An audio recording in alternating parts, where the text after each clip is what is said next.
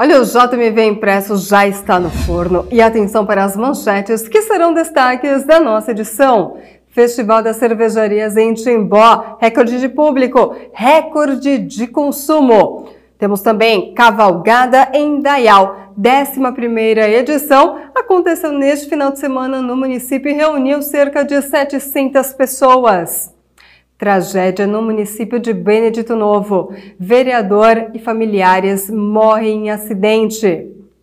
E a Simve vai realizar a eleição da nova diretoria. Todos esses detalhes você acompanha na nossa edição impressa amanhã, terça-feira. E não se esqueça, curta e compartilhe as nossas redes sociais e acesse www.jornaldomediovale.com.br.